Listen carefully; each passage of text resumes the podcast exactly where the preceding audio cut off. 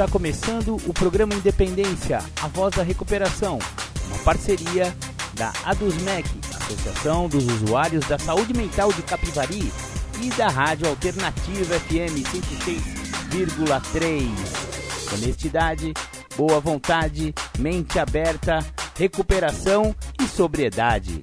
Com vocês, Marco Melo.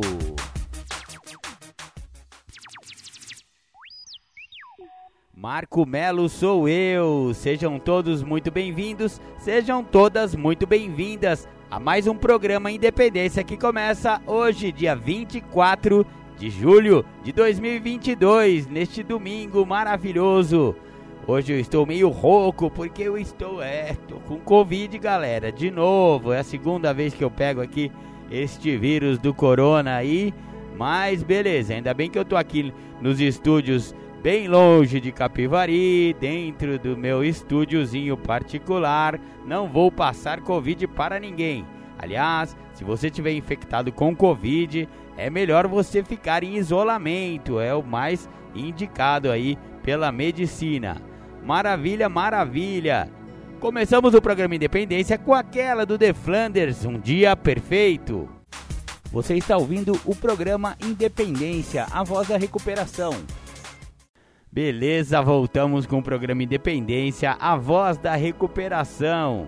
Hoje, o programa Independência vai se dedicar a uma irmandade de 12 passos muito significativa, muito séria, que trabalha no nível mental e emocional. Exatamente, estamos falando de N/A, Neuróticos Anônimos, uma irmandade maravilhosa que tem um tratamento para pessoas com problemas emocionais muito legal. Eles falam sobre uma curva da doença emocional, da recuperação em N/A. Ela se resume aos seguintes tópicos: dificuldades menores, sentindo-se triste. Os problemas aumentam, discussões com a família e os colegas, preocupação, infelicidade, irritabilidade, sentimento de culpa, aparecem as depressões. Queixas psicossomáticas, perda de interesse, negligência à família, a si próprio e aos deveres. Começa a utilizar-se de drogas receitadas, arranjando desculpas. Culpa os outros e as circunstâncias. Experimenta curas geográficas, muda de cidade, de casa, de emprego. Sentimento de fracasso, inferioridade, afastamento. Alguns desapontamentos. Depressão mais profunda torna-se crônica. Dependência de drogas, receitadas ou não. Inabilidade de funcionar, pensamentos suicidas, severa solidão, preocupação consigo mesmo e com os próprios problemas, instabilidade de concentrar-se, medo de viver e de morrer, esforço desesperado, porém inconsciente, de conseguir ajuda, medo total e irracional, depressão, desespero, pânico, terror. Essa então é a curva da doença emocional, ou seja, o avanço da doença emocional na pessoa. Então você vê que ela vai num crescente, né? A doença emocional vai virando uma bola de neve, vai ficando cada vez maior, a pessoa vai perdendo o controle de si. E chega uma hora que, meu, não, não funciona mais, né? Então existe um, um fundo de poço emocional, né?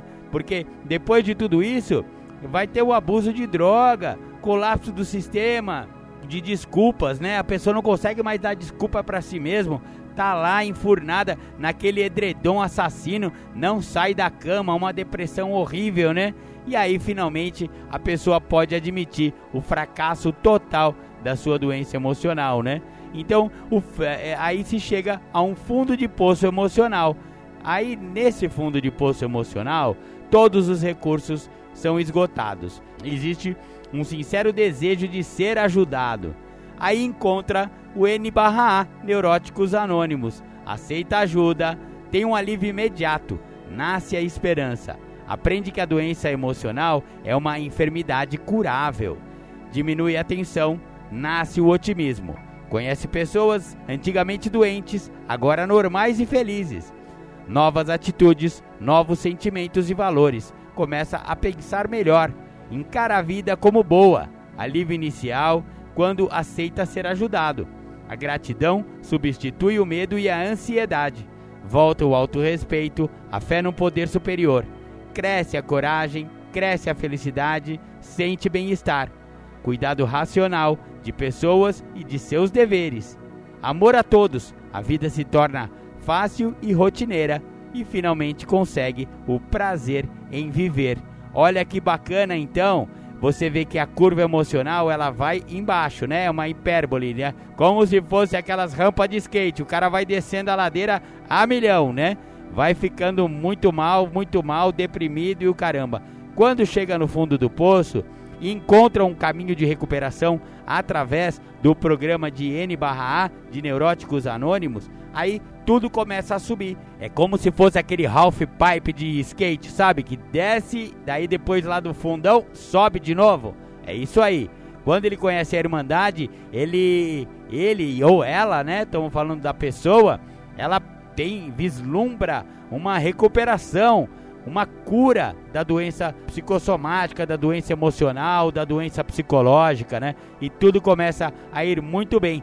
Se você acha que as suas emoções interferem na sua vida, procure Neuróticos Anônimos. Hoje falaremos sobre os 12 passos de N/A Neuróticos Anônimos. Vamos ouvir um som?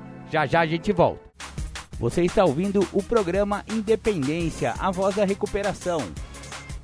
Voltamos com o programa Independência. Você ouviu Detonautas só por hoje. Essa música do Detonautas é muito bacana e fala sobre a recuperação, exatamente. Ali ele está falando também de, de alcoolismo e adicção, mas ela pode ser transportada para a doença emocional, que é o nosso tema de hoje, porque estamos falando sobre neuróticos anônimos, N/A.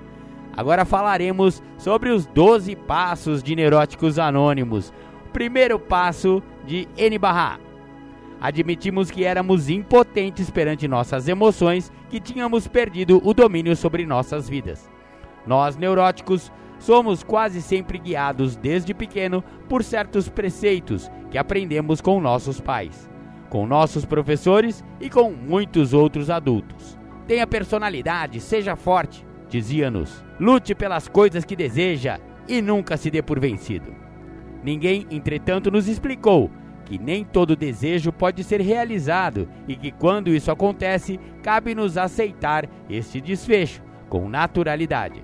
O resultado é que sempre lutamos para ver os nossos desejos realizados. E quando não obtemos êxito, em vez de aceitarmos serenamente esse fato, sentimos ao contrário uma grande frustração. Com o passar dos anos, nossas frustrações se multiplicam e se convertem em estados de depressão. Ficamos com raiva quando não conseguimos as coisas que queremos. Gritamos, revoltamos-nos, xingamos e choramos. E o resultado é sempre o mesmo: depressão. Usamos de muitos subterfúgios para podermos impor a nossa vontade e conseguir o que teimosamente desejamos. Às vezes, ficamos doentes, só para que os outros sintam pena de nós e cedam aos nossos desejos. Quantas e quantas vezes forçamos inconscientemente as lágrimas a fim de que os demais venham em socorro dos coitadinhos que julgamos ser.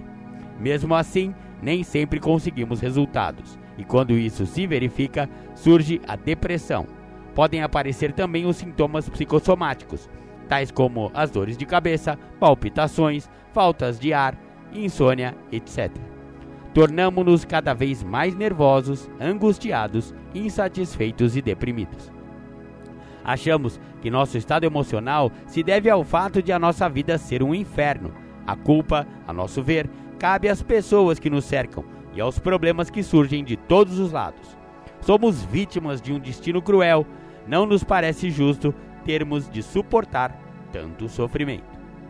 Uma esposa ou marido incompreensível, filhos desobedientes, um chefe explorador, má sorte no jogo, situações financeiras sempre precárias, despesas e mais despesas, e assim por diante. Convencemos-nos de que qualquer pessoa com tamanha carga de problemas sentir-se-ia também tão frustrada quanto nós e lutaria da mesma forma para ser feliz. Quando ingressamos em N/A, porém, começamos a ver tudo isso através de um novo prisma Descobrimos que não é por causa desses infortúnios que nos sentimos nervosos, frustrados e deprimidos. Ao contrário, passamos a perceber que esses infortúnios é que são provocados pelo fato de sermos nervosos, frustrados e deprimidos. Mais importante ainda é compreendermos que a nossa insatisfação crônica não se deve à nossa incapacidade de conseguirmos as coisas que desejamos. Deve-se, isso sim, à nossa incapacidade de vivermos sem as coisas que não conseguimos obter. Começamos então a aprender que devemos aceitar com serenidade as coisas que não podemos modificar. Com essa nova atitude, nossas frustrações vão aos poucos desaparecendo. Vamos nos libertando da angústia e do nervosismo. Começamos a nos sentir menos depressivos. Acima de tudo, Constatamos que para nos recuperar da doença emocional é de máxima importância reconhecermos que somos impotentes perante as nossas emoções e deixamos de lutar tão desesperadamente para obter tudo o que desejamos. É essa luta em glória que nos leva ao descontrole emocional.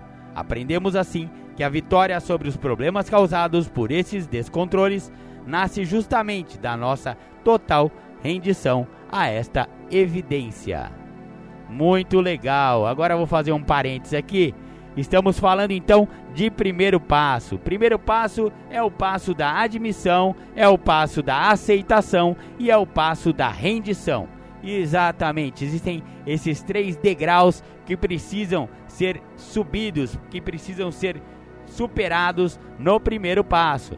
Então a pessoa tem que admitir que é impotente perante as próprias emoções e isso é uma coisa bem difícil de ser feita, porque ah, principalmente o doente emocional, ele acha que está no controle da situação. Como a gente acabou de ver aí na leitura, a, a pessoa gosta de colocar os problemas na mão dos outros, gosta de terceirizar. Então, eu sou assim porque a minha esposa é assado, eu sou assim porque a minha mãe cobra muito, o meu pai, os meus filhos não obedecem, o meu patrão é um saco, a minha vida é um caramba, a minha é muita falta de dinheiro, é tudo isso e aquilo outro, sabe? A pessoa gosta de terceirizar os problemas, ao passo que as frustrações, elas têm que ser aceitas. Se você não consegue obter tudo que você quer, você tem que aceitar que nem todo mundo consegue tudo que quer na hora que quer. É, é, tem que se entregar ao misterioso destino e ao misterioso tempo e deixar as coisas acontecerem em seu curso natural. Então, para o doente emocional, é muito difícil admitir que é impotente perante as emoções. Porém, quando essa ficha cai, a pessoa percebe que não tem nada a ver a maneira como ele viveu até hoje e como ele não tinha sacado essa simples ideia, essa simples dedução que não são os problemas exteriores que causam todos os problemas interiores, e sim os problemas interiores que causam todos os problemas exteriores. Parece óbvio quando é falado assim, mas o doente emocional às vezes fica muitos e muitos anos até constatar essa obviedade. E é isso que acontece numa reunião de N/A, quando a pessoa chega pela primeira vez, começa a ouvir as partilhas dos outros companheiros e das outras companheiras, e ele começa, sabe quando cai a ficha? Fala: "Meu Deus, isso aí aconteceu comigo também. Cara, esse cara também estava mais doente que eu. E olha só como ele tá legal hoje e tal.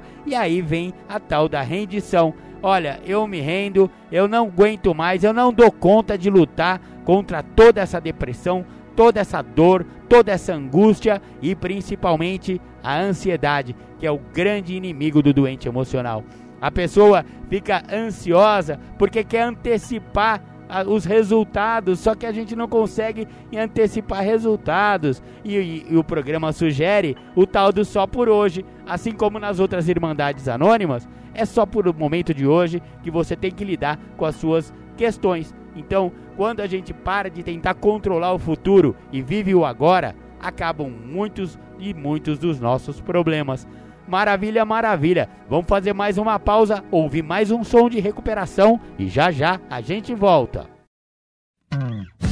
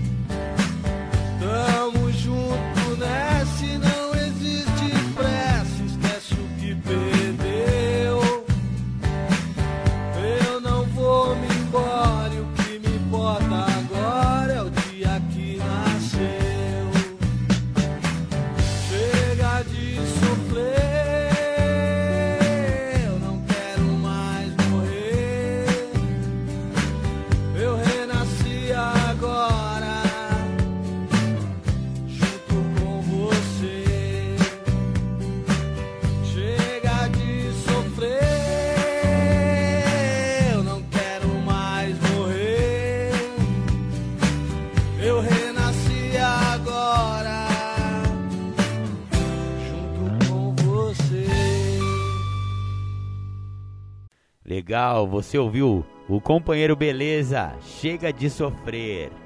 Maravilha, maravilha. Hoje estamos falando sobre os 12 passos de neuróticos anônimos. Agora vamos para o segundo passo. Viemos a acreditar que um poder superior a nós mesmos poderia devolver-nos a sanidade. O primeiro passo do nosso programa de recuperação sugere que o doente emocional se reconheça derrotado pelas suas emoções. Esse reconhecimento seria intolerável se não fosse logo seguido pela promessa de uma solução. Assim, se o primeiro passo diz bem do nosso desespero, o segundo passo nos revela o conforto de uma esperança que se baseia na manifestação do começo de uma fé. O contato com os companheiros de N A nos proporciona essa esperança. Descobrimos que muitos deles foram, outros ainda não, portadores de problemas tão desesperadores quanto os nossos, e que, não obstante, alguma força e energia os tem ajudado a encontrar a recuperação e a normalizar suas vidas. Que energia será essa? Em que consiste esse poder superior ao qual se referem os membros de N/A com tanta frequência? Aquele que está no N/A há relativamente pouco tempo poderá responder que a força que o ajuda vem do grupo, da compreensão e aceitação existente entre os membros. Poderá dizer também que recebe essa força das reuniões e dos extraordinários conhecimentos que nelas obtém os quais são resultado de experiências realmente vívidas. Muitos chegam a dizer que são tão valiosos quanto os recebidos numa educação universitária e chamam N/A de escola da vida. E por que não dizer que essa força vem também da companhia que está sempre conosco, fora das reuniões, a nossa fichinha verde? Dirá talvez um recém-chegado, ainda necessitado do apoio de algo que tenha existência material. Galera, vou fazer só um parentezinho aqui. Essa fichinha verde, quando você se ingressa na Irmandade, que você resolve fazer parte da Irmandade de Neuróticos Anônimos, você recebe uma fichinha sem nenhum valor material. É uma fichinha de plástico pequenininha, assim verdinha, mas ela tem uma grande simbologia. Significa que você faz parte da Irmandade. E muitos companheiros e companheiras levam essa fichinha no bolso, na bolsa, né, para onde quer que vão, para quando dá aquele, aquela deprê, aquela ansiedade, pega na fichinha, lembra de onde veio e aonde está, né, nas reuniões, nas partilhas dos companheiros e das companheiras e geralmente eles se sentem aliviados só por esse fato de estar tá com a fichinha na mão. É incrível, parece místico, mas é real e é verdadeiro. Vamos dar continuidade aqui. Um companheiro um pouco mais antigo provavelmente dirá: Sim, eu também sou ajudado por tudo isso. Mas o poder superior mencionado no segundo passo refere-se ao programa de N/A, os 12 passos, as 12 tradições, os lemas, os legados. Todos eles constituem o poder superior. Aparecerá então outro companheiro que certamente dirá: Embora eu também tivesse inicialmente concebido o poder superior nesses termos, minha concepção foi aos poucos amadurecendo. Hoje compreendo que esse poder superior não é outro senão a suprema inteligência criadora universal e eterna, a que damos o nome de Deus. Tudo o que foi mencionado são apenas instrumentos através dos quais ele se manifesta. Contudo, a resposta mais autêntica e adequada, talvez aquela que em algum momento quase todos nós chegamos a dar, seria: Sinceramente, não sei descrever ou explicar o que vem a ser esse poder superior. Só sei que existe e que funciona.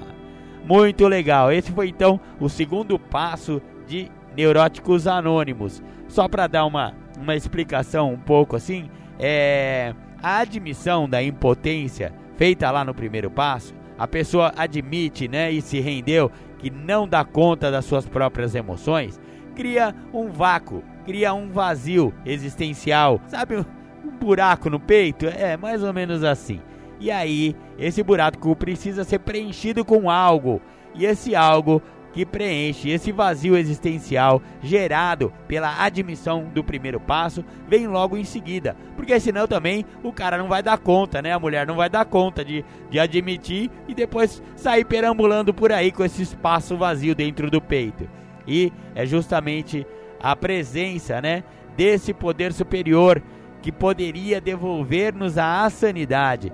Engraçado que esse a sanidade é craseado. Eu já falei isso em outros programas de independência, mas eu vou reforçar aqui, porque é um processo. Essa crase significa a, a, a, sanidade não é uma coisa, não é um presente que Deus vai chegar e vai te dar prontinha. Não. Você vai ter que trabalhar por essa sanidade. Você vai ter que entrar em um processo de resgate da sua sanidade. E esse Deus que se vem a compreender, é, praticando esses passos de neuróticos anônimos, é, é o que vai devolver essa sanidade à pessoa. Lógico, se temos problemas mentais e emocionais, obviamente não estamos muito bem da cabeça, estamos insanos, estamos meio assim, digamos, louquinhos. E esse poder maior, esse poder superior, pode devolver essa sanidade, basta se render e aplicar os conceitos espirituais contidos nos 12 passos. Maravilha, vamos ouvir mais uma música já já a gente volta. Voltamos com o programa Independência. Você ouviu aí Salomão do Reggae Menina Tatuada. Vamos ao terceiro passo. Decidimos entregar nossa vontade e nossa vida aos cuidados de Deus, na forma em que o concebíamos. O emprego da palavra Deus não deveria constituir-se numa barreira para nenhum membro de N/A, pois ela é somente o símbolo que cada um de nós usa para referir-se àquele poder a nós mesmos, que pouco a pouco todos passamos a sentir que existe, embora não saibamos como descrevê-lo. Com muita sabedoria, N/A não impõe a seus membros qualquer conceito específico deste poder. Somos livres para concebê-lo da maneira que quisermos, ou mesmo aguardar até que encontremos uma concepção que nos satisfaça. Seja qual for nossa concepção, N/A nos sugere, isto sim, que reconheçamos a insuficiência de nossas próprias forças perante a maré dos acontecimentos que nos têm levado para lá e para cá, contra todos os nossos esforços em contrário, e que nos decidamos, portanto, a nadar a favor da corrente, procurando harmonizar nossa vontade com a vontade sábia e soberana de Deus, na forma em que cada um de nós concebe. Quem poderá, em sã consciência, dizer que previu os acontecimentos que o levaram, eventualmente, a bater as portas de N/A e estar presente hoje nesta sala? Terão sido por acaso a nossa capacidade e a nossa inteligência que nos trouxeram aqui? Certamente que não Nenhum de nós poderá afirmar que está aqui hoje porque assim o planejou anos atrás. De certa forma, podemos dizer que chegamos a NA contra a nossa vontade, trazidos pelos nossos problemas emocionais. A nossa vontade teria sido evitar os problemas que nos trouxeram até NA. E, no entanto, agora que encontramos esta maravilhosa irmandade e este maravilhoso programa de vida, sentimos-nos agradecidos pelo fato de termos ficado suficientemente doentes para nos decidirmos a procurar N barra Isto nos leva a pensar como é cega e inoperante a nossa vontade quando se baseia apenas em nossa autossuficiência. E se somos cegos às nossas próprias necessidades e limitações, quanto mais não o somos às necessidades e limitações das pessoas cujas vidas estão entrelaçadas com a nossa. Achávamos que nosso sofrimento era um martírio insuportável e viemos depois descobrir que, ao contrário, ele era apenas o caminho para uma vida bem mais feliz do que as que vivem a maioria das pessoas chamadas normais. Quem somos nós então para continuarmos insistindo que seja sempre feita a nossa vontade? Ora, é bom que aprendamos a lição de uma vez por todas, procurando lembrar-nos de tudo o que desejávamos ser ou fazer e que resultou em nada ou acabou acontecendo de forma adversa da que imaginávamos. Em nossa vida prevalece, não há dúvida, uma vontade superior à nossa. Alguns aceitam essa realidade, outros não e podemos perceber que são sempre os que não aceitam que permanecem emocional e mentalmente doentes e, por que não dizer, muitas vezes fisicamente doentes também. Não será mais lógico deixarmos de tentar impor a nossa vontade e simplesmente aceitarmos a vida tal como nos é apresentada, procurando vivê-la dia a dia da melhor maneira possível? Não será mais sensato procurarmos compreender que há coisas que realmente não podemos modificar, aceitando serenamente nossa incapacidade a este respeito? E, sobretudo, não será da mais alta importância entregarmos-nos totalmente aos cuidados de Deus na forma em que o concebemos, a fim de que nossa vontade se submeta à Sua vontade e tenhamos assim condições de fazer o que podemos e devemos fazer para que a nossa vida decorra normalmente, livre das torturas do descontrole emocional? Certo que sim, e é isso precisamente que o terceiro passo sugere que façamos. Abre aspas. Somos criaturas dependentes ou livres? A pergunta vem sendo debatida há séculos. Limitados na nossa memória do passado, completamente cegos quanto ao futuro e geralmente errados quanto ao presente, a maioria de nós orgulha-se da liberdade total que gozamos. Flertamos com a morte a 100 km por hora na Terra e a 1000 km acima dela. Gastamos alguns milhões pagando uma casa mensalmente com toda a confiança, projetamos um futuro das crianças que concebemos. Passamos uma boa parte do nosso tempo proclamando os nossos direitos, vivendo num instante infinitésimo na vasta eternidade, na estreitíssima superfície de uma bola que voa sem direção pelo espaço. E chamamos-nos de donos de nossos destinos. Somente quando somos atingidos por uma calamidade pessoal ou familiar ou nacional é que pensamos no Deus que nos criou, que nos deu o respiro da vida e que mantém nosso universo todo na palma de sua mão. Fecha aspas. Um alcoólatra ou neurótico que reconhece o problema que enfrenta tem sorte. A maioria de nós caminha tristemente em direção à tumba, completamente inconsciente do que está justamente em frente de nossos narizes, cego ao profundo sentido da vida. Mas nem todos nós, aqui e ali, um ou outro homem ou mulher se une ao crescente número de pessoas que descobriram que as necessidades da vida incluem mais do que um novo automóvel, um estômago cheio, uma conta bancária ou uma cama dupla.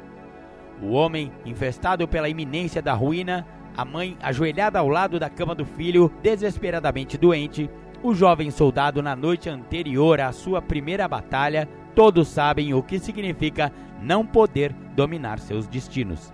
Experiências de crise levam as pessoas na mesma direção a rendição. Trecho do livro A Religião e os Alcoólicos Anônimos. Muito bacana, esse foi então o terceiro passo de N barra A. Eu achei bem legal essa parte aqui, hein? Essa última parte que é um trecho de um livro aí. É, eu não conhecia esse livro, A Religião e os Alcoólicos Anônimos. Muito bacana. Beleza, beleza, vamos ouvir mais um som e já já a gente volta com o quarto passo da Irmandade de Neuróticos Anônimos. Voz do Oriente, música de Rodrigo Dias, Sete Lagoas e Zé Geraldo Prudente de Moraes. Ouvi uma voz que vem lá do Oriente, clareou o céu, clareou a terra clareou o mar. Essa voz me dizia tão contente: Filho, vem aqui, estou te chamando para lhe falar. Onde quer que estejas, onde quer que vá, proclame meu nome e me encontrará onde quer que esteja, onde quer que vá. Proclame meu nome e me encontrará. Abrigue-me contigo, Senhor. Estenda-me a sua tuas mãos. Encharque-me com teu sangue, Senhor. Me dê o seu perdão.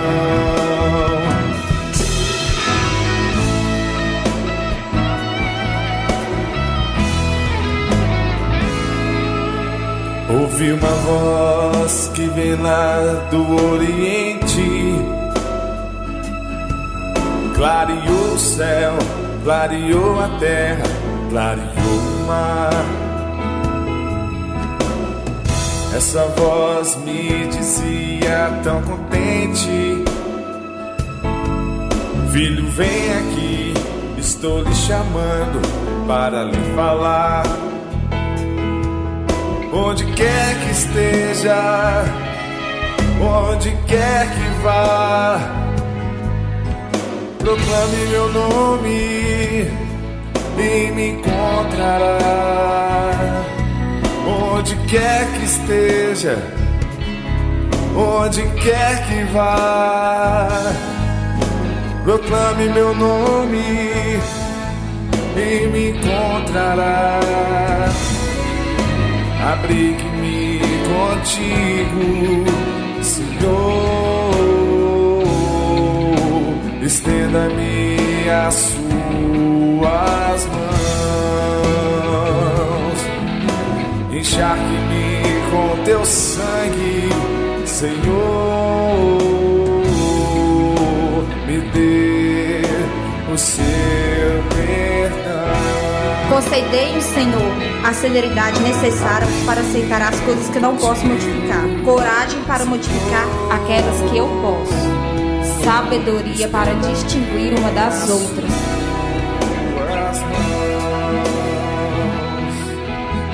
Abrir contigo.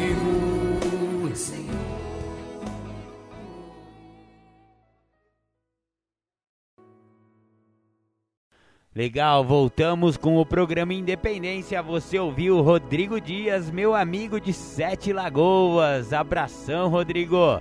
Tudo de bom aí para você. Esta foi Voz do Oriente. Maravilha, hoje falamos sobre o programa de 12 passos de N/A Neuróticos Anônimos.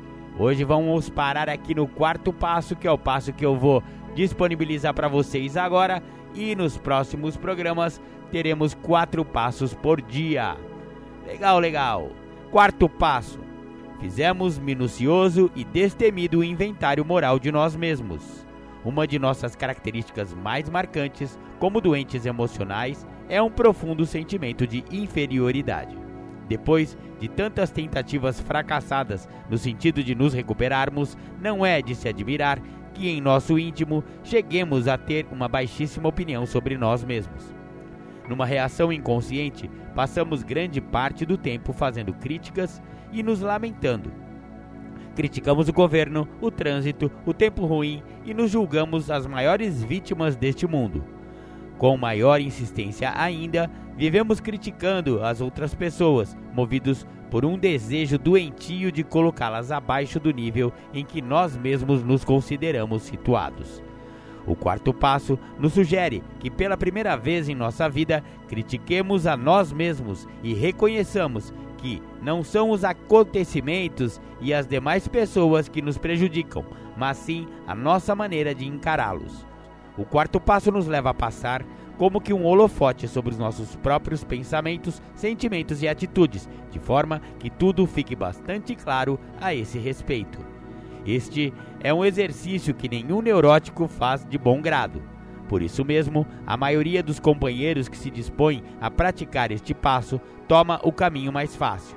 Criticam-se apenas superficialmente em termos gerais. É, eu tenho mesmo um bocado de defeitos, admitem, mas não passam disso, não se aventuram a fazer uma análise mais profunda. Perdem, portanto, uma boa oportunidade de se conhecerem como realmente são. Há companheiros que vão um pouco mais longe, dispostos a fazer uma autocrítica mais detalhada. Contudo, não consegue desvencilhar-se de uma série de justificativas através das quais procuram explicar os defeitos revelados. Todos nós já ouvimos centenas de vezes a mais comum dessas justificativas. Afinal de contas, eu sou uma pessoa doente. Como se isso realmente justificasse os defeitos de caráter. Na realidade, é a doença que nos leva a adquirir defeitos de caráter. Os companheiros que, sem nenhum temor, se decidem a fazer uma análise honesta de seus sentimentos são mais do que recompensados pelo esforço desenvolvido. descobrem que reconhecer os próprios defeitos traz mais alívio do que tentar encobri-los ou justificá-los. Descobrem também o que é muitíssimo importante, que esses defeitos os definem como seres humanos sujeitos a erros e imperfeições, como todas as demais pessoas, e não como seres inferiores. Uma vez libertos do sentimento de inferioridade, tão prejudicial, deixamos de sentir a necessidade compulsiva de vivermos criticando e nos lamentando de tudo e de todos. Isto faz com que a vida se torne bem mais agradável para as pessoas que convivem conosco e, consequentemente, para nós mesmos também. Agora o livro traz aqui um guia para o quarto passo, um inventário moral, atitudes, sentimentos, responsabilidades. Aí é, são uma série de perguntas, né? São poucas. Eu vou, eu vou ler para vocês, galera. Quais têm sido desde que me reconheço por gente as minhas atitudes, sentimentos e responsabilidades. 1. Um, para com Deus. 2. Para comigo mesmo. 3. Para com minha família. 4. Para com meu trabalho. 5. Para com meus amigos, vizinhos e na comunidade. Muito bacana! Esse foi então o quarto passo do livro Os Doze Passos e as Doze Tradições de Neuróticos Anônimos. Hoje a gente vai ficar por aqui no trabalho dos passos de N barra A.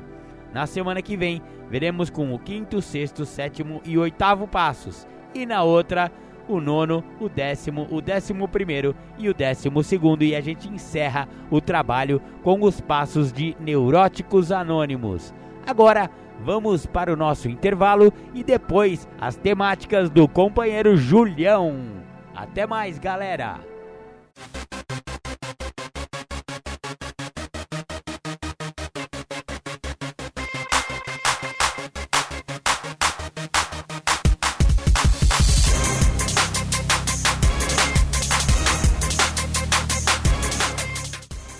Voltamos a apresentar Programa Independência, a voz da recuperação.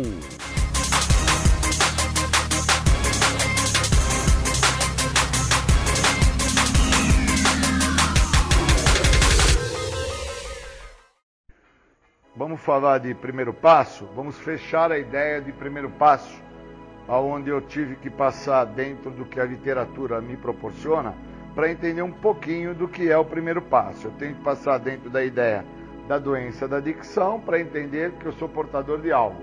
Tenho que passar dentro de um tópico chamado negação para entender que é a menor parte desta doença. Interpreto que chego a um fundo de poço de ordem emocional que me compromete e reconheço que o estado de impotência que a literatura me fala é um quadro de debilidade. O quanto débil eu sou que não percebo que eu não tenho controle de nada. Aí quando eu chego no tópico da perda de controle, eu entendo que as minhas perdas de controle se dão a que eu trago comigo reservas. E as reservas, elas me privam dos benefícios que esse programa tem a me oferecer. Somente me livrando de todos os tipos de reservas e restrições é que eu entendo o que, que o programa me direciona. E com isso, eu me rendo a uma relação que eu vou criar com o que na nossa literatura fala os princípios espirituais. E no primeiro passo, do guia especificamente, traz uma ideia que o princípio espiritual do primeiro passo, que dá condição para que a pessoa não volte a se drogar, é a honestidade. Então a honestidade, ela realmente, ela completa a ideia dentro dos três princípios espirituais: mente aberta, honestidade, boa vontade, entre outros princípios que vão estar dentro do processo de primeiro passo, porque uma vez quando eu dou este passo, é como sair para fazer uma jornada, uma caminhada. Eu preciso dar o primeiro passo, e eu preciso dar esse passo em direção àquilo que eu acredito. Então, se eu não pratico o que o programa me oferece, eu não acredito no programa. Não dá para dar o primeiro passo a qual o programa te proporciona se você não usa o que o programa te oferece em todas as áreas da sua vida. Então, se você não tem como dar esse primeiro passo em áreas específicas da sua vida, onde você está? Dentro da sua casa, no seu empregador, na escola, no esporte, aonde for, você nunca vai interpretar por que que fala dentro da nossa literatura coisas muito básicas muito simples dentro da, da literatura do Guia para Trabalhar o Espaço, que define a existência e o reconhecimento do eu. A frase que muito me faz ter essa percepção é uma pergunta dentro do tópico Princípios Espirituais que traz a narrativa. O que é dito na recuperação e me parece difícil de acreditar. Essa frase me mostra que o que é muito dito em recuperação e que me é difícil de acreditar é que as pessoas usam o que o programa fala, é que as pessoas vivem o que o programa proporciona. Usar é uma coisa e viver é outra. Então, enquanto eu não tenho essa sacada, que o que é muito difícil na minha pessoa de vir acreditar é o que o programa está me oferecendo e que eu tenho que usar isso, eu tenho que viver isso se eu quiser dar este passo, porque senão eu vou saber apenas meia verdade. Como fala na nossa literatura, muitos dão somente meio passo, que é a ideia de estar em recuperação porque não estão usando álcool e droga. E aí eles até acreditam que estão com uma vida boa, uma vida plena, porque tem aí alguns dias, meses ou anos que estão sem se drogar, mas não entendem que o que não estão a fazer é o uso da substância e que o que fundamenta e caracteriza a doença não é a substância. A substância é o resultado final de uma pessoa que é portador da doença da adicção. E a doença da adicção, a qual eu estou retratando e buscando deixar claro que para deter esta doença eu tenho que dar este passo por inteiro, ela é vista como uma coisa. Então é esta coisa que me impede, é esta coisa que me bloqueia, é esta coisa que não me permite entender que o meu maior problema não está no uso de álcool e de drogas. Com o uso de álcool e de drogas está a solução para os meus problemas, que envolve outras questões. Questões essas que o primeiro passo deixa claro quando diz que temos que focar honestidade, mente aberta e boa vontade, temos que ter humildade, temos que ter aceitação, precisamos praticar os princípios, pois somente assim é que nós começamos a admissão da verdade sobre a nossa doença. Doença essa que não me deixa ver que eu não uso os princípios a qual o programa proporciona nas áreas da minha vida. Então, se eu não uso os princípios nas áreas da minha vida, eu não tenho o primeiro passo eu não tenho reconhecimento de que realmente o programa funciona. E com isso, eu acabo me restringindo aos benefícios do programa, que é a libertação da doença, um segredo que tanto me escapou. Então nunca me foi segredo entender que o uso de álcool e de drogas era um problema, nunca me foi um segredo, pois os meus pais me falavam, os meus educadores me mostravam e me falavam, as pessoas me traziam isso, que o uso de álcool e de drogas seria nocivo e iria me comprometer. Mas o que era um grande segredo, e foi um grande segredo por longos períodos na minha vida? Entender a doença da adicção. E enquanto eu não reconheço a doença, eu também não trato daquilo que me leva para o uso de álcool e de drogas. E a doença, ela é bem específica, que na literatura fala no texto básico para uma pessoa que está envolvida com o programa sobre os sintomas da doença, que envolve a desonestidade, as prevaricações, o desleixo, a degradação, a má vontade, a falta de participação, entre mais uma infinidade desses. Então, enquanto eu não tenho e não dou a devida atenção ao que a literatura me proporciona, eu estou a me tolir do benefício do programa, que é somente me libertar da doença.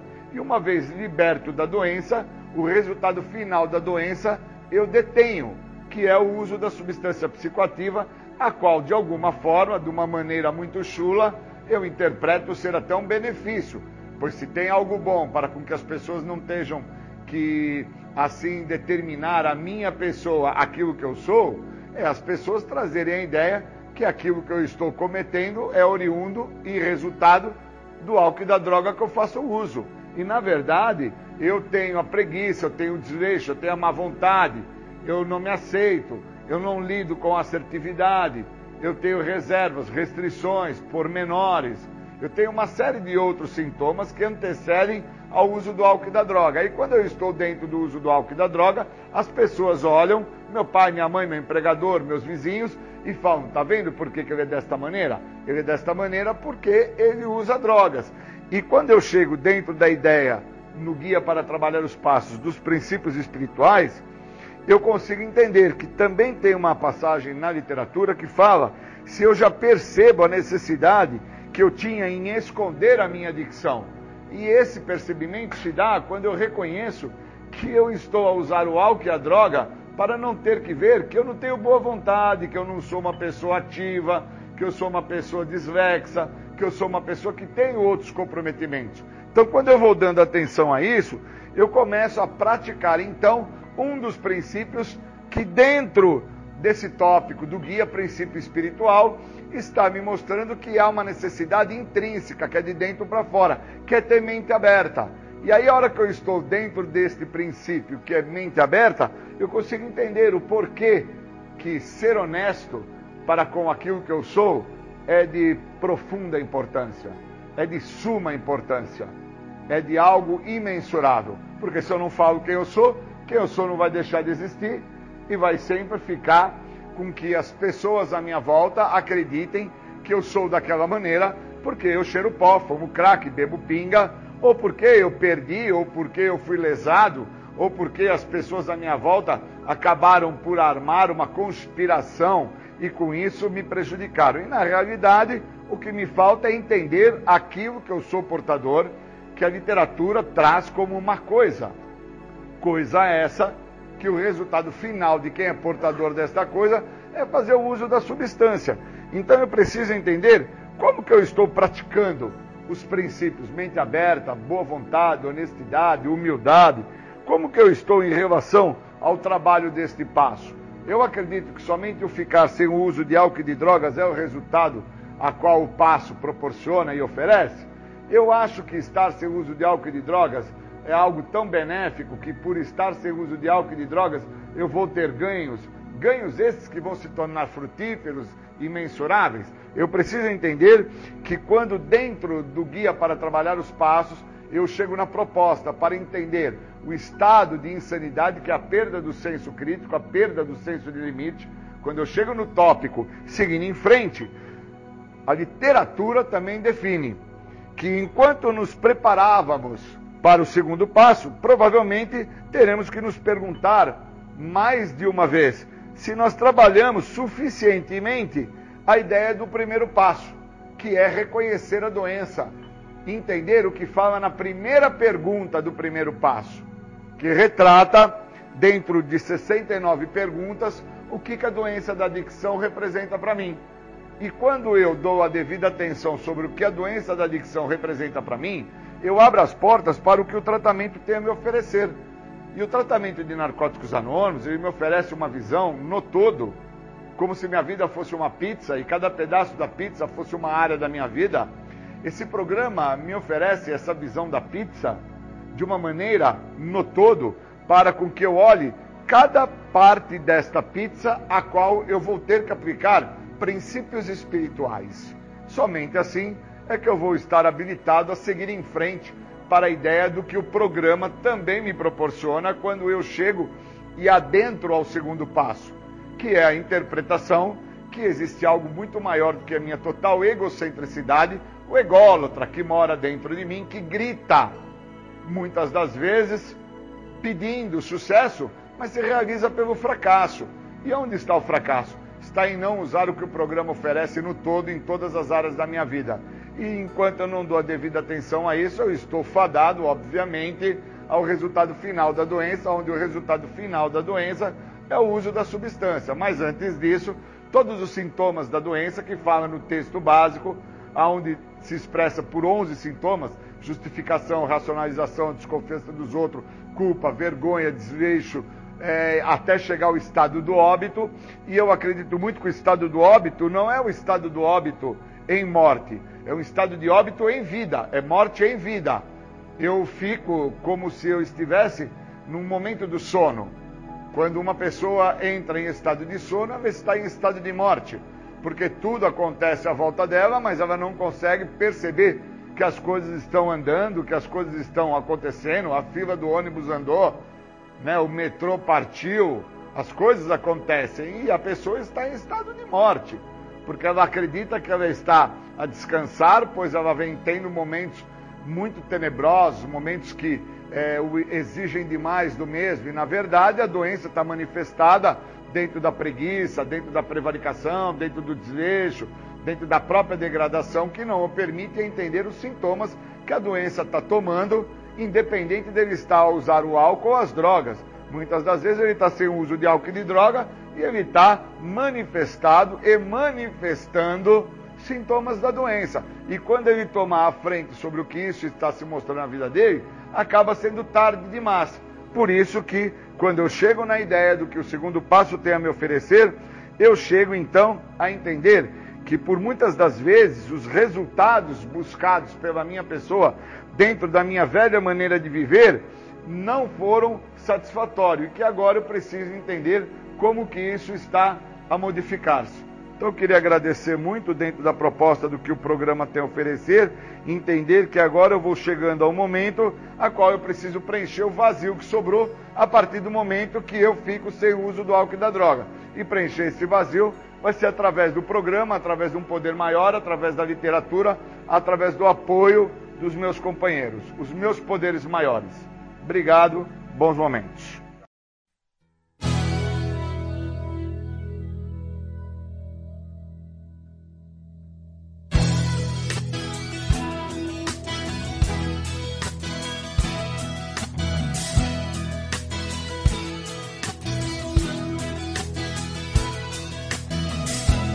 Momento de se falar de um dos motivos pelo qual continuo voltando. De um dos motivos pelo qual continuo tentando. Não é só de parar de usar que eu tô falando. Porque hoje eu já voltei a viver e quero mais. Das trevas para a exposição da luz. Uma nova maneira de viver é o que hoje me conduz. E através dessa nova maneira de que eu continuo tentando. Tentando ser um filho melhor, tentando ser um marido melhor, um namorado melhor, tentando ser um pai melhor ou até quem sabe, apenas um amigo melhor. E através do programa que eu aprendi que é possível fazer um pouco melhor do que tudo que eu já fiz. É preciso apenas continuar tentando e não desistir, pois essa vida é uma eterna tentativa. É uma eterna tentativa. É uma eterna tentativa. É uma eterna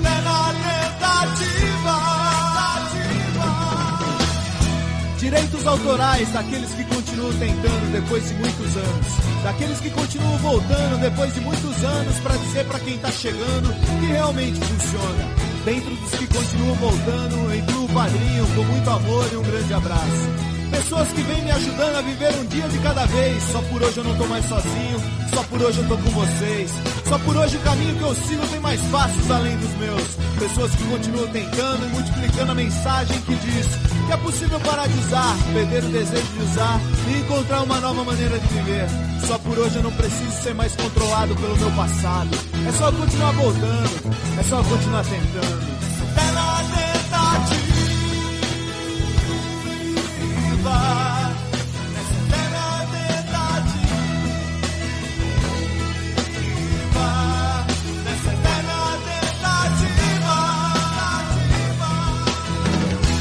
Hoje eu me sinto parte de algo, algo muito maior, mágico, grandioso. Uma força que uniu homens e mulheres com passados construídos para uma virada milagrosa e um presente glorioso. Só por hoje eu faço parte de uma irmandade que salva vidas, que transforma histórias, que leva a mensagem que a mensagem multiplica. Só por hoje eu encontrei pessoas iguais a mim, pessoas que viveram o que eu vivi e pela força da mensagem deles eu não morri. Só por hoje eu faço parte de algo simples, mas grandioso. Criado por um poder superior, cheio de amor e bondoso. E através das palavras dos irmãos eu encontrei os meus sinônimos. Hoje eu faço parte da tribo de narcóticos anônimos.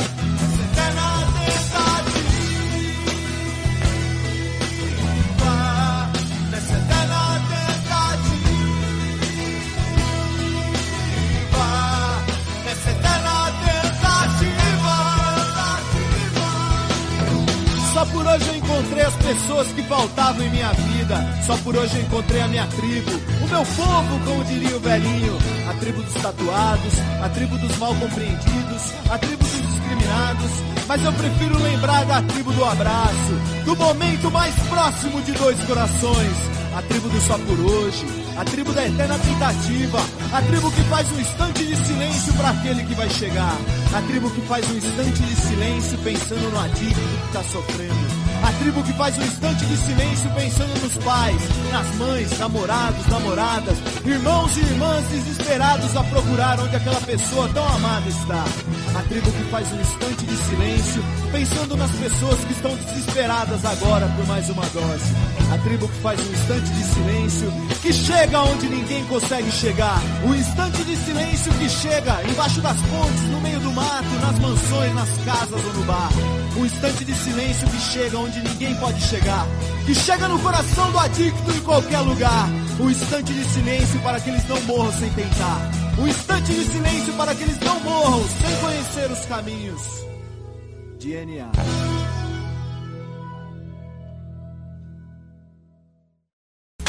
Você está ouvindo o programa Independência, a voz da recuperação.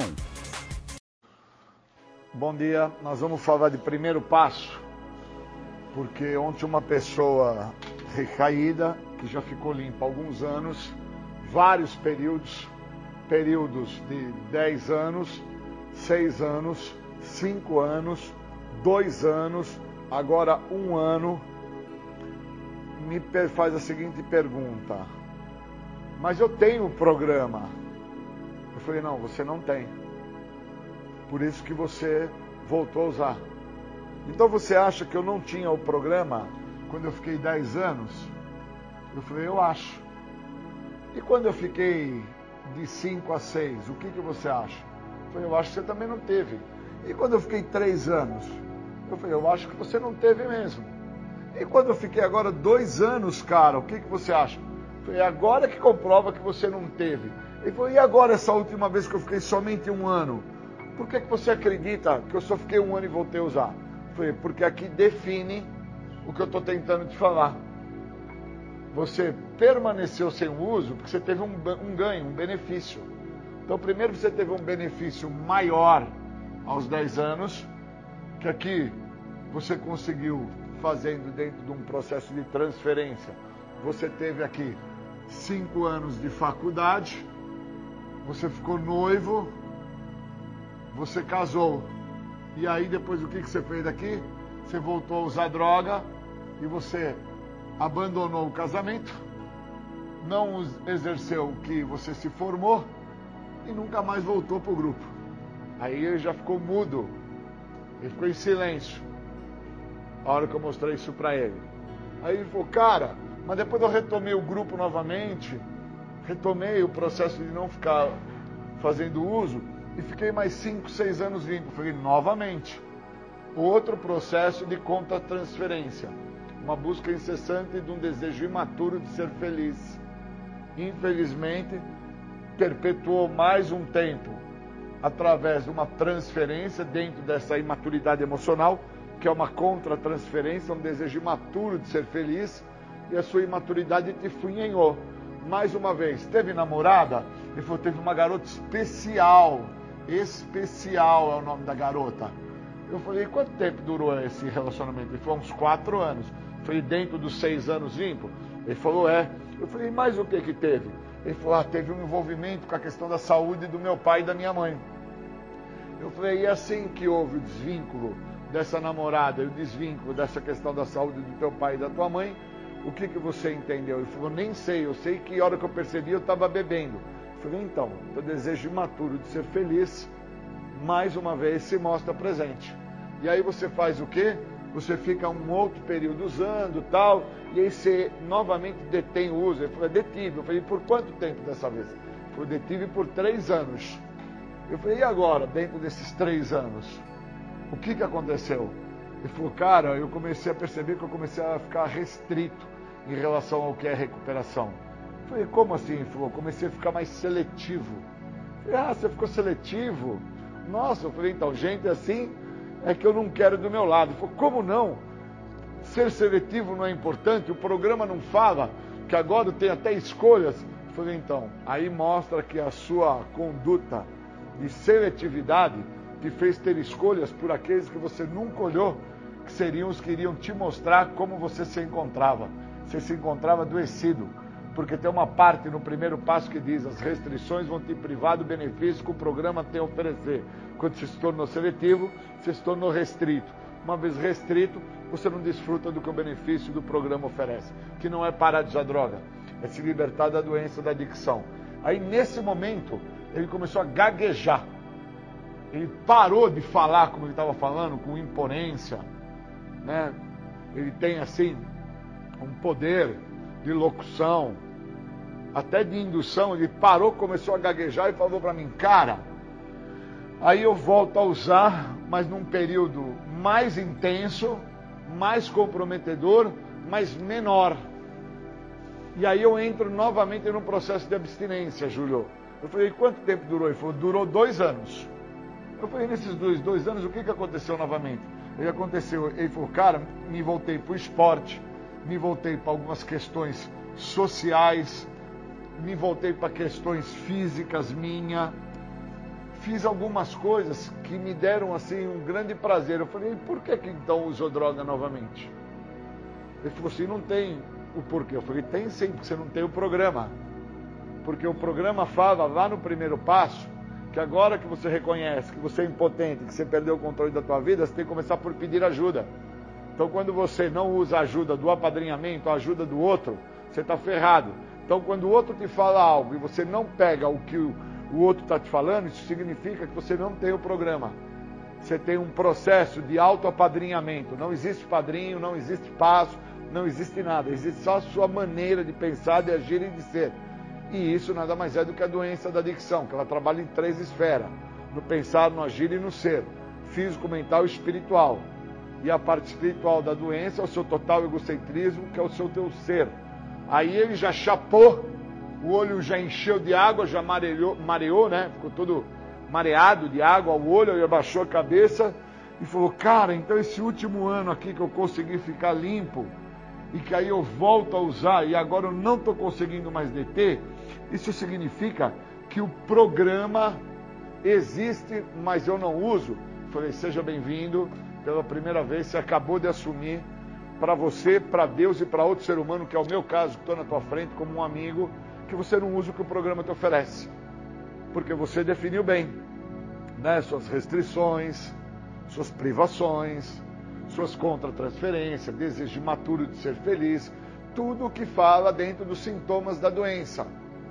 E aí eu mostrei para ele que ele não tem habilidade com o programa, ele tem somente uma participação no programa. E essa participação se dá por ele ou, ou ter se envolvido e se relacionado com algumas pessoas do grupo que ele conheceu, que eram pessoas que notoriamente frequentam o grupo, porque não tem cabimento ficar usando álcool ou droga. Correto? Existe até uma pergunta no 12 passo que fala, né? Quais são os serviços que você presta é, no processo de recuperação? E o maior serviço que eu posso prestar através do programa de recuperação é me manter em sobriedade perante a sociedade e para que eu me mantenha em sobriedade perante a sociedade, eu tenho que estar vinculado a pessoas que não fazem uso. Porque não dá para mim ficar sóbrio no bar, não dá para mim ficar sóbrio no botequim jogando sinuca, não dá para mim ficar sóbrio na esquina onde os caras fumam maconha, crack, cheira pó, bebe pinga. Então esse óbvio me mostra realmente que ele não tinha o que o programa oferece. Então quando eu fiz essa minha narrativa perante a ele com papel e caneta, e pude mostrar para ele que a primeira pergunta que está no guia, ele destoa já na primeira pergunta, o que, que a doença da adicção representa para ele, ele então ali ficou realmente assim de quatro. Porque eu mostrei para ele que a interpretação dele sobre o que é adicção é álcool e droga. E ele em nenhum momento percebeu que a adicção é escolha de vida. E que dentro de um processo de escolha de vida, a escolha de vida dele se mostra dentro até mesmo desse início de 10 anos primeiro que ele ficou limpo. E depois o processo foi tomando outros caminhos, foi tomando uma outra dimensão, até que agora essa dimensão se apresenta que ele não consegue ficar nem um ano mais limpo.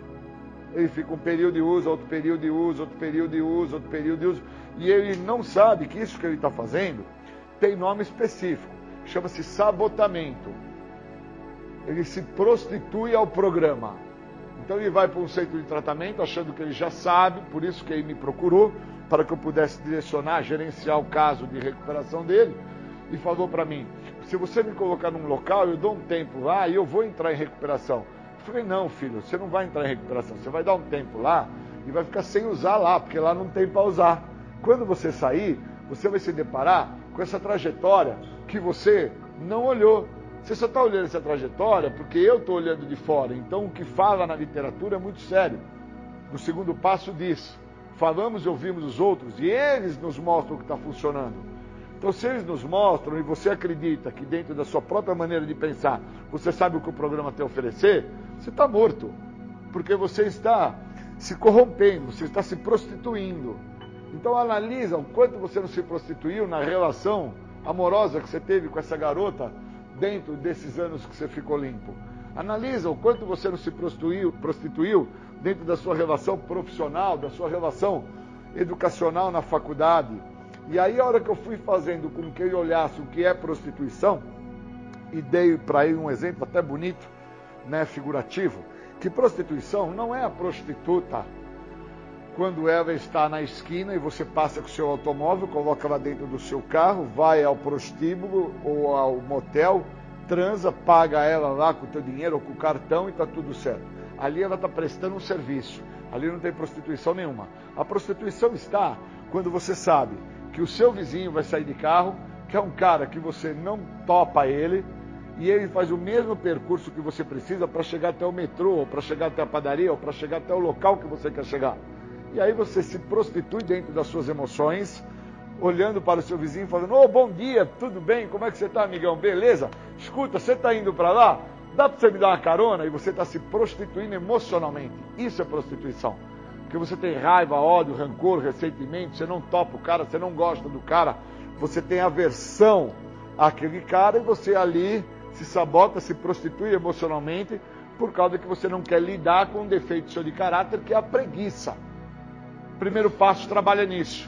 Uma pessoa que tem passo, tem programa, tem identificação com o programa, ela consegue ter esse grau de aprofundamento. E esse grau de aprofundamento não se tem porque ficou um aninho, dois, três aninhos, cinco aninhos sem se drogar. Esse grau de aprofundamento se tem quando se entende logo a primeira pergunta que tem no guia de 12 passos. Por isso que chama-se passos, né?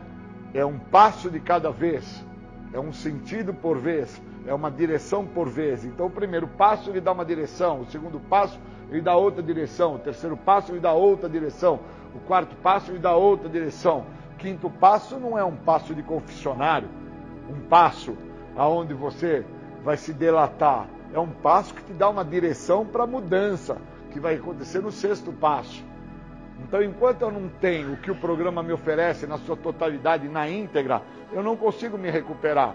E me recuperar não é estar sem uso de álcool e de drogas. E quando eu trouxe isso para esse meu amigo, que ficou 10 anos e me procurou para poder gerenciar a situação que apresenta na vida dele agora, depois que eu parei de falar o que eu falei agora para vocês, que foi um momento assim, muito espiritual que eu tive com ele, ele sentou, baixou a cabeça e só sabia chorar. Porque aí ele entendeu que ele atrapalhou a vida daquela moça que ele ficou por um longo período, ele entendeu que ele fez um curso na faculdade que ele não estava afim de fazer, ele só fez porque favorecia ele em algumas matérias, para que ele não tivesse que realmente competir com outros alunos em outra faculdade, em outra escolha de profissionalismo. Então, quando ele começou a falar aberto e honestamente quem ele é, quem ele é passou a deixar de ser, então ele parou de se corromper, ele parou de se sabotar naquele momento comigo, e ele começou então a tratar de dentro para fora. Quando ele começou a tratar de dentro para fora, ele entendeu por que, que ele teve já até agora inúmeras internações, e dentro dessas inúmeras internações, ele nunca conseguiu permanecer um período longitudinal em recuperação. Ele ficou o maior tempo, que foram 10 anos, e agora, dentro de um processo decrescente, ele não consegue chegar a um ano em sobriedade. Ele consegue ficar alguns meses sem o químico, mas ele não consegue atingir sobriedade. Sobriedade significa aceitar a vida da maneira que a vida está se apresentando e viver o que ela está se apresentando. Então, quando se apresenta dor, raiva, ódio, rancor, ressentimento, medo, tristeza, ele não tem recurso interno para lidar com isso. E aí é que mostra por que, que ele volta a usar, porque ele não tem recurso interno. Então, o que, que ele tem? Ele tem recurso externo, chamado cocaína, crack, maconha ou pinga. Então, uma pessoa que, infelizmente, não vive isso que o programa tem a oferecer, ela não entra em recuperação. Ela fica um tempo sem usar. E depois ela volta para o uso. Porque uma das características de quem é portador da doença da adicção são os sintomas que falam no primeiro passo. É a negação, é a justificação, é a racionalização, é a desconfiança dos outros, é a culpa, é a vergonha. E todos esses fatores que falam no primeiro passo, eles só vão ser quebrados quando eu entender o que fala na literatura do primeiro passo no texto básico. Um texto básico que define lá no primeiro passo, página 20, 21. Agora que eu sou impotente, impotente no dicionário significa débil. Agora que eu sou débil, como que o programa pode me ajudar? E está entre parênteses. Começamos por pedir ajuda. Quer dizer que se eu não pegar a ajuda do outro, o direcionamento do outro, a condução do outro, né, eu não estou em recuperação. Eu estou dentro do meu total egocentrismo, que é o núcleo da doença, e o núcleo da doença trabalha no autoapadrinhamento. E o autoapadrinhamento é quando eu acredito que eu já sei o que eu tenho que fazer. E quando eu acredito que eu já sei o que eu tenho que fazer, mostra, então, no caso desse amigo, que é uma pessoa muito querida minha, com 10 anos limpo, que ele nunca soube o que ele tinha que fazer. Ele nunca soube, não, não soube na parte educacional dele, não soube na parte amorosa dele, não soube na parte profissional dele, não se manteve sóbrio. E é uma pessoa que eu conheço ele dentro do tempo que eu tenho de sobriedade, que são 25 anos. 25 anos é um tempo demasiadamente é, de peso para entender que inúmeras situações e adversidades já se passaram na minha história, como morte dos entes queridos, do meu irmão, da minha mãe, como perdas financeiras, situações socioeconômicas, como abalos de ordem emocional, que foram rompimentos amorosos e que envolve também a separação de filhos, separação de bens, perdas de, de ordem emotiva. Então todo esse processo é um processo de construção. Então a pessoa ela tem que construir da base, que seria primeiro passo, para o décimo segundo passo, que é onde eu vou viver tudo que o programa tem a me oferecer. Então a pessoa, ela não começa de cima para baixo, ficando limpa. Ela tem que entender que não estar fazendo uso da substância psicoativa, que é o que eu tentei falar para o meu amigo, é o requisito básico para ele entender por qual motivo ele nunca aceitou a ajuda do outro. Por qual motivo ele nunca permitiu que o outro direcionasse ele. Porque ele sempre sofreu do autoapadrinhamento. Só que ele nunca teve uma leitura tão profunda feita por uma segunda pessoa, que foi o meu caso, perante a pessoa dele na data de ontem, que mostrasse para ele que ele nunca deixou com que o outro direcionasse o que está acontecendo na vida dele. Ele só aceita um pouco do que o outro tem a oferecer para ele quando ele se encontra numa situação adversa à situação que ele gostaria de estar. Então ele gostaria de estar dentro de uma situação onde ele tem fama, prestígio e poder, sexo, grana, bem-estar, acolhimento familiar. Ele gostaria de estar dentro de um processo de ganho. Quando ele está no uso do crack, da cocaína, da maconha da pinga, ele está numa situação de perda. Estando numa situação de perda, o que, que ele interpreta? Que seria positivo para ele aquele momento de ganho que o outro está tentando dar para ele, direcionando ele. Então ele até aceita o direcionamento do outro quando o outro está falando. Mas a partir do momento que ele entende que o outro não está mais próximo e ele está fazendo e as coisas estão dando certo, porque ele acredita que está dando certo através da maneira dele fazer. E aí ele só vai descobrir que não vinha dando certo através da maneira dele fazer quando ele volta ao uso. Então muitas vezes o cara volta ao uso e não é na cocaína, no crack, que é a droga que ele fez como droga de eleição na vida dele. Ele volta ao uso lá no álcool que é uma droga que ele nem fazia o uso e não era mais a droga de eleição na vida dele. Então, quando jovenzinho, com 12, 13, 14 anos, a droga de eleição na vida dele era a maconha. Ele tinha eleito a maconha como a droga da vida dele. E no decorrer do, da trajetória do processo de vida dele, ele foi elegendo outras substâncias. E aquela que era a primeira que ele tinha feito a eleição dela, colocado ela no pedestal, ela não tem mais validade. E é assim que ele faz com o programa de recuperação dos passos do grupo dos anônimos. No primeiro momento, ele elege o programa como programa a salvação da sua vida. E no decorrer da trajetória do tempo que ele vai ficando sem uso, que é o que aconteceu aqui, vai havendo um distanciamento do programa, porque não existe importância no programa. Existe importância na namorada que ele conseguiu, na faculdade que ele foi fazer, nos ganhos financeiros, materiais que ele teve com o pai, com a mãe, com a família E dentro dessa trajetória, dentro dessa construção, é que a gente tem que entender o que, que vinha acontecendo. Por isso que a falta de maturidade, no caso, a imaturidade emocional, uma perda desse ganho de maturidade que o programa oferece, essa perda, ela se apresenta para a pessoa quando ele começa a ter algum ganho externo. Ele deveria evoluir de dentro para fora e não de fora para dentro. Então, essa inversão de valores, que é o que justamente os programas de recuperação acabam fazendo nas pessoas, é o que condena as pessoas para que elas fiquem limpas. Porque o cara para de usar droga, ele se melhora de fora para dentro. Ele fica bonito, corado, forte, trata o dente, compra óculos, passa perfume, desodorante, corta o cabelo, faz a barba, passa fio dental, isso tudo é externo. E aí o que, que ele não entende? Que a primeira coisa que deveria ser tratado na história pessoal de vida dele é a parte psíquica. E ela vai ser vista, por último, só quando ele volta a usar. Que aí ele passa a pensar, repensar, refletir, avaliar, permitir que o outro venha e direciona e traduz para ele o que a imaturidade dele fez com ele. E a imaturidade fez com ele sem ele perceber porque ele começou a ter ganhos externos: o carro, a moto, o barco, a lancha, a transa, a namorada, o passeio de barco, a casa na praia, a faculdade, a nota 10 no curso, o bem-estar físico. Então, todo esse processo é uma infelicidade que, dentro do tempo que esse meu amigo ficou em sobriedade, ele não teve maturidade para olhar. E esta perda de maturidade se deu por ele estar sem o uso do químico. Se ele estivesse fazendo uso da substância química, ele não teria nenhum desses ganhos. Ele só teria químico.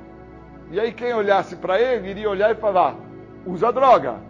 Como ele não está usando droga, quem olha para ele não vê a doença. Então, por não enxergarem a doença, porque essas pessoas de fora olham a doença como a cocaína, o crack, a maconha e a pinga. E a doença não é a cocaína, o crack, a maconha e a pinga. Qualquer tipo de substância psicoativa, alteradora de humor, é o produto do resultado final da doença. A doença da adicção fala na nossa literatura que ela não é as drogas, ela não são os meus comportamentos. Eu sou doente de uma coisa. Essa coisa antigamente era definida como fator X. Durante muitos anos tratou-se dentro dos locais de tratamento, sejam os hospitais, sejam as cadeias, sejam os centros de tratamento, as comunidades, os consultórios psicológicos, tratava-se então as pessoas que chegavam apresentando um uso abusivo de álcool e droga como portadores de uma doença chamada fator X. E atualmente houve uma mudança na nomenclatura para algo chamado uma coisa. Então a pessoa é portador de uma coisa. E aí os programas dos anônimos, através do Guia dos Passos, definem muito bem essa coisa. Quando diz que nós somos adictos da doença da adicção, não são das drogas e nem do nosso comportamento. Então, ou eu trato a doença da adicção, ou eu interpreto que o processo do autoapadrinhamento ele é efetivo, ele é ativo, ele é contínuo. E se eu não quebrar ele através do que o primeiro passo me dá e me sugere, quando fala, agora que você reconhece que você é impotente, e eu tenho que no dicionário entender que impotência é debilidade e fazer a transação, né? Cara, agora que eu reconheço que eu sou débil, por onde eu vou começar? Eu vou começar por pedir ajuda. Então, quando tem essa frase, começo por pedir ajuda, então eu paro o autoapadrinhamento, eu paro a minha maneira de pensar, eu paro o meu jeito de ser e permito com que o outro venha para mim e fale o que eu preciso fazer. Somente assim eu sou liberto da doença da adicção. Fora isso, eu estou sobre os efeitos da doença. E quando eu estou fumando maconha, cheirando pó, bebendo pinga, eu estou sobre o efeito da substância. E eu preciso fazer essa separação na minha história pessoal de vida, para que eu possa me recuperar. Quando que eu estou sobre os efeitos da doença e quando eu estou sobre os efeitos dos sintomas da doença. Se eu não tenho isso, eu não tenho tratamento. E aí, quando eu trouxe tudo isso para essa pessoa, que é um amigo uma pessoa aí que já tem uma idade avantajada, tem 50 anos de idade, é um cara que eu conheço ele há 25 anos, desde quando eu cheguei ao programa. Quando eu trouxe toda essa minha narrativa para ele, ele só soube chorar. E ele assumiu para mim que ele não está pronto para se recuperar ainda. Porque o uso para ele ainda é um benefício. Então isso mexeu muito comigo e eu precisava trazer isso para que vocês entendessem o que é a doença, que não tem nada a ver com a cocaína, crack, maconha e pinga. As drogas é só o resultado final da doença. Obrigado, bons momentos. Você está ouvindo o programa Independência, a voz da recuperação. Seguindo em frente do terceiro passo. Para me preparar para saber quem eu sou, da onde eu vim, para onde eu vou e se é que eu vou, eu tenho que entender o seguinte: de 100% do formato de uma pirâmide, o topo da pirâmide é 5%. 95% é a base da pirâmide.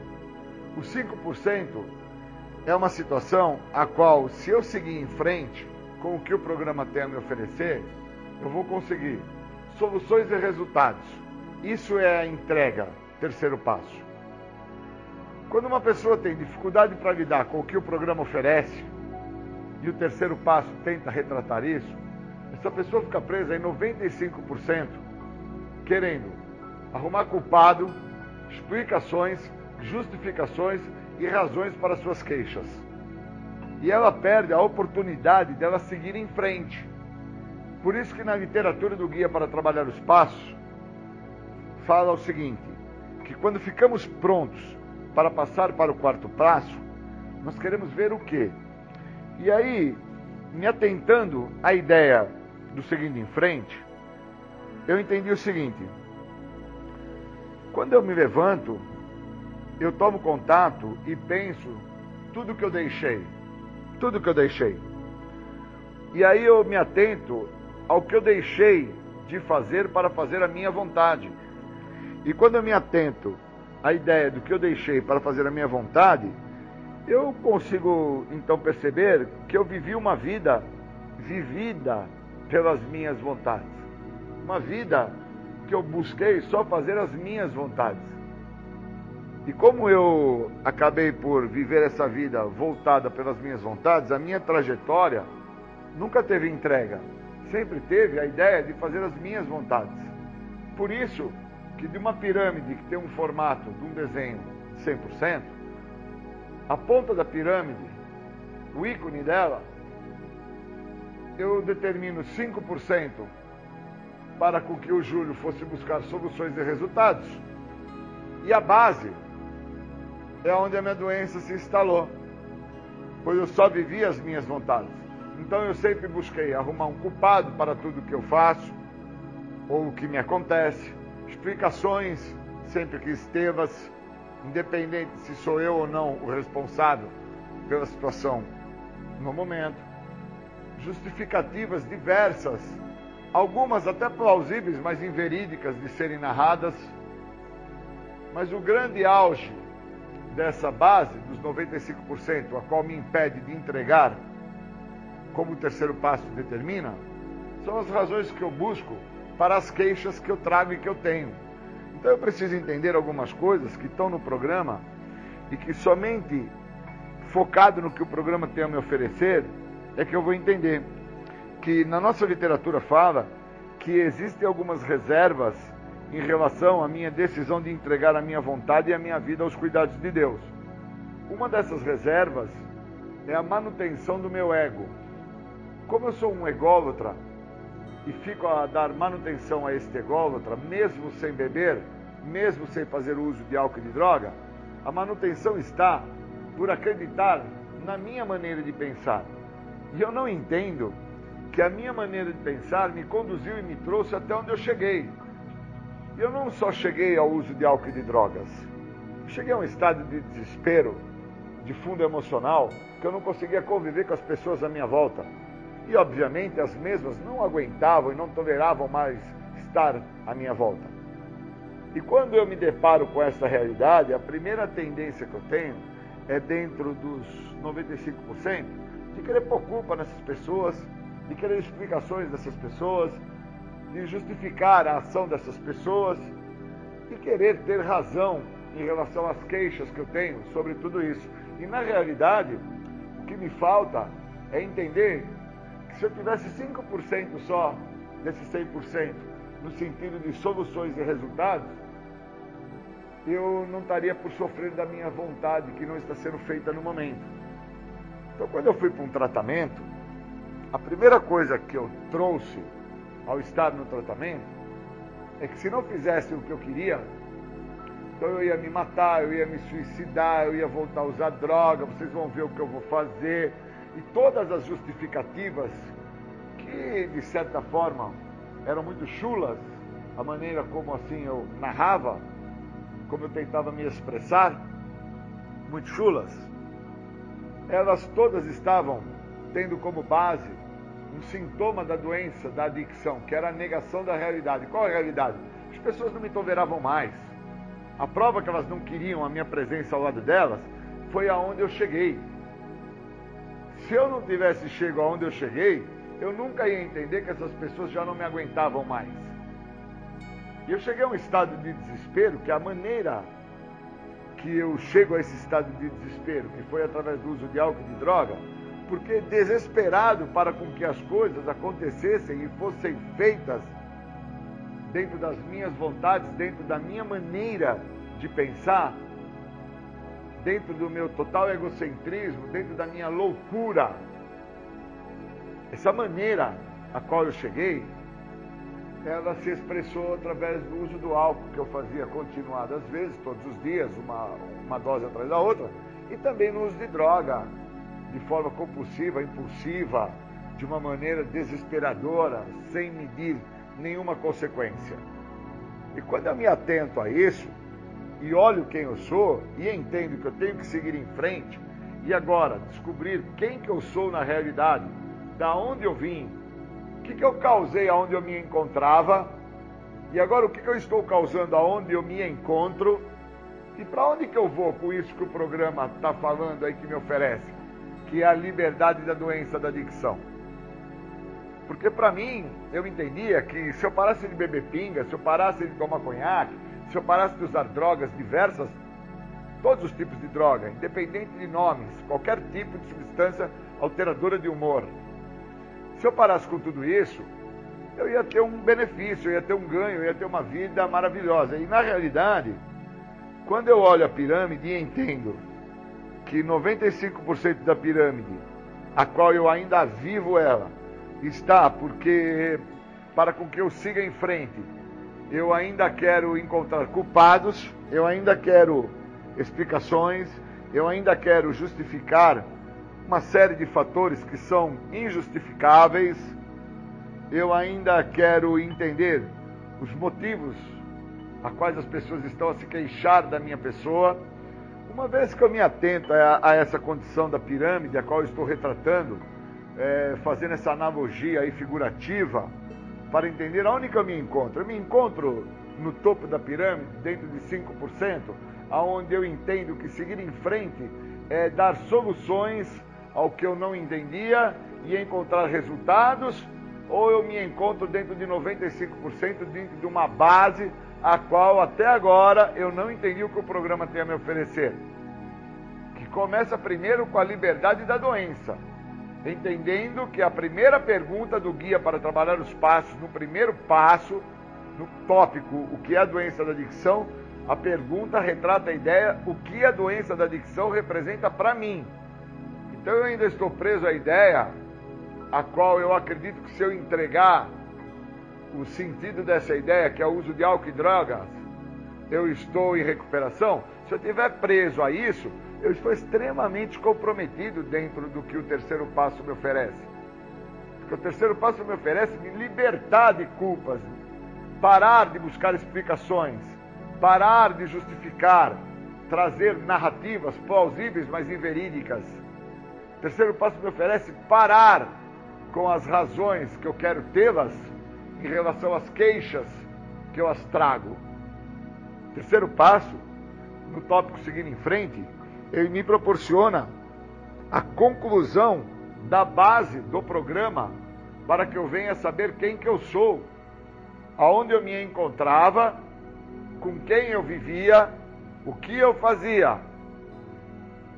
Aí eu entendo que o meu DNA, aí eu entendo que a minha estrutura de ser, ela já veio pautada dentro de um comprometimento.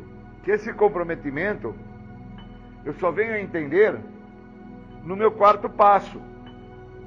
Porque aí eu começo a entender o que é seguir em frente. É seguir em frente para saber quem que eu sou. Por quais motivos eu deixo inúmeras possibilidades e probabilidades de ser uma pessoa realizada para ser uma pessoa não quista socialmente, para ser uma pessoa a qual pessoas, lugares não querem a minha presença. O seguindo em frente, esse tópico, ele me faz alçar voo para olhar para quem é o Júlio e os motivos a quais o Júlio, no decorrer da sua trajetória de vida, com tão pouco tempo de existencialidade, com 11 anos de idade, teve o contato com a substância química, teve o contato com o álcool, e ali se tornou o momento de escolha dele. Pois até aquele momento eu vinha dentro de uma trajetória, de uma formação de caráter e personalidade que as pessoas que estavam ao meu lado, as mesmas não tinham essas características do uso de álcool e de drogas. As mesmas não traziam o perfil do dependente químico, adicto, escravo de uma substância alteradora de humor. Os mesmos que estavam ali traziam um perfil de progresso. E quando eu me atento ao tópico seguindo em frente e busco interpretar para onde que eu vou agora, dentro da ideia de saber quem que eu sou, reconhecer o que eu sou, até me dá um determinado medo, uma repulsa, pois eu não conseguiria viver como uma pessoa como assim eu entendo que sou. Eu não iria me permitir estar ao lado da mesma. E aí eu entendo que por muitas vezes onde eu me encontrava em tratamento, eu queria pôr culpa nas pessoas, queria explicações, queria justificar a tudo e, obviamente, eu queria encontrar as razões que eu acredito que me cabem sabê-las sobre as queixas que as pessoas assim têm. E, na realidade, nada disso me cabe. O que me cabe é entregar a minha vontade. O que me cabe é não fazer as minhas vontades. O que me cabe é não viver a vida a qual eu assim vivia onde esta mesma vida me trouxe até onde eu cheguei ao estado de loucura. Loucura essa que não me deixa entender que dessa condição figurativa que eu trouxe da ideia de uma pirâmide, o que eu tenho de direito que me cabe e de deveres é 5% em buscar soluções em buscar os resultados que o programa tem a me oferecer.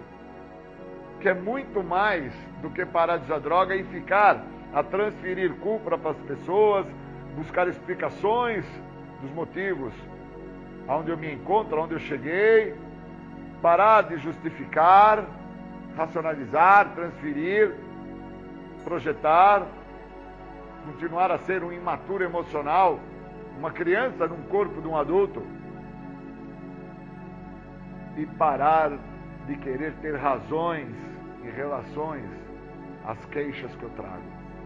Seguir em frente me proporciona realmente uma viagem para onde eu desconheço. Saber quem que eu sou na realidade e os motivos que me levaram a viver na rua, me levaram a viver com os mendigos, que me levou a querer o suicídio, inúmeras tentativas, até mesmo tentativas em vida, quando eu estava por usar álcool e drogas. Seguidas vezes eu estava a tentar me suicidar, não sentindo a dor do óbito e me mantendo anestesiado. Seguindo em frente é um tópico que me coloca na condição de alçar voo para saber quem eu sou, da onde eu vim e para onde eu vou. Queria agradecer, pois agora eu parto com a ideia de seguir em frente para saber quem que eu sou. Obrigado.